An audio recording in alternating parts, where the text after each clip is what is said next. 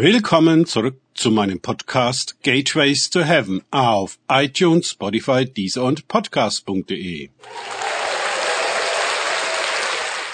Mein Name ist Markus Herbert und mein Thema heute ist die Bedeutung des Kreuzes. Weiter geht es in diesem Podcast mit Lukas 23, 27 bis 28 aus den Tagesgedanken meines Freundes Frank Krause. Es folgte ihm eine große Menge Volkes und Frauen, die wehklagten und ihn bejammerten. Jesus wandte sich zu ihnen und sprach, Töchter Jerusalems, weint nicht über mich, sondern weint über euch selbst und eure Kinder. Lukas 23, 27 bis 28. Ich spekuliere mal. Alles, was hier in der Situation um die Kreuzigung Jesu auf Golgatha geschieht, ist hoch bedeutungsvoll. So auch diese kleine Episode mit den jammernden Weibern.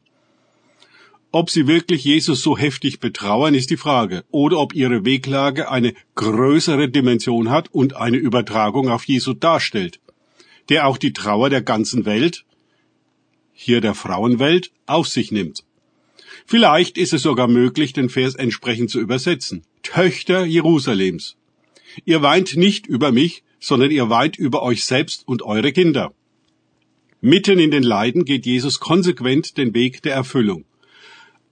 Alles muss genau so geschehen, denn in Wahrheit stirbt er nicht seinen, sondern unseren Tod, damit wir leben können. Diese göttlichen Paradoxien sind manchmal schwer zu verstehen. Der Feind hat sie jedenfalls nicht verstanden, sonst hätte er die Kreuzung nicht zugelassen. Die Versuchung des Versuchers, Jesus zu töten, war zu groß für ihn, um ihr nicht zu erliegen. Er schluckte den Köder und hat so an unserer aller Erlösung mitgewirkt. Wow. Das hatte er sich sicherlich so nicht vorgestellt.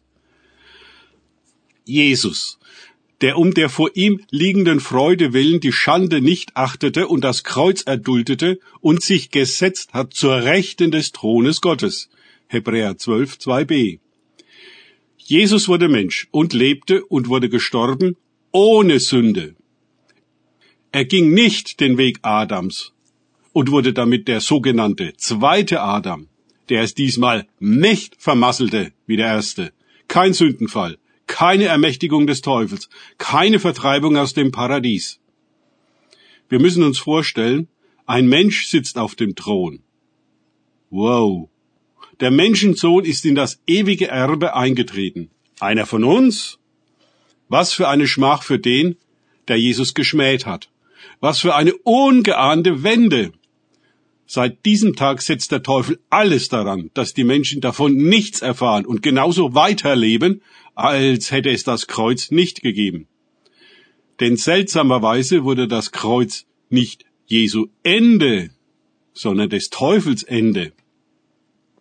Nur durch die endlose Verschleierung der veränderten Machtverhältnisse durch das Kreuz kann der Teufel weitermachen wie gehabt und die Menschheit weiter im Würgegriff behalten und für sich arbeiten lassen. Nur durch ein Pseudo-Christentum, in dem Christus außen vor bleibt, kann die Tatsache des Kreuzes, dass dort unsere Sünde abgegolten worden ist und wir damit frei sind, auszubrechen und überzulaufen in den Himmel, so verstellt werden, dass sie nicht mehr zu erkennen ist. Jesus nimmt dieses Elend hier vorweg, indem er den Frauen rät, nicht über ihn, sondern über sich selbst und ihre Kinder zu weinen. Denn sie begreifen nicht, was vor sich geht und was das für Konsequenzen hat.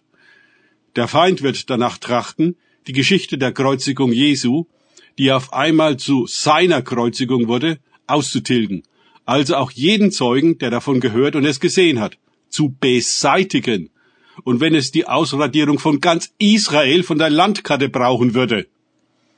Der Krieg gegen die Zeugen Jesu ist bis heute unerbittlich. Und die Welt begreift nichts davon, auch wenn sie ständig zum Ausführer der Absichten des Teufels wird. Und durch alle Zeitalter halt das Gebet Jesu vom Kreuz. Herr, vergib ihnen, denn sie wissen nicht, was sie tun. Danke fürs Zuhören.